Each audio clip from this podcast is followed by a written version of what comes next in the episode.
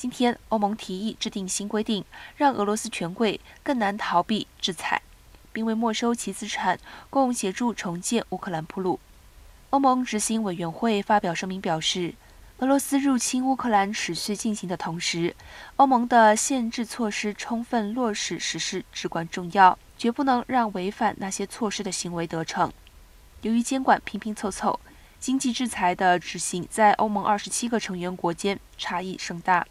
甚至让那些被针对的对象得以规避他们所受到的制裁。欧盟执委会副主席乔霍瓦表示。违反欧盟制裁是一项严重犯罪，必须蒙受严重后果，需要全欧盟适用的法规来确保这一点。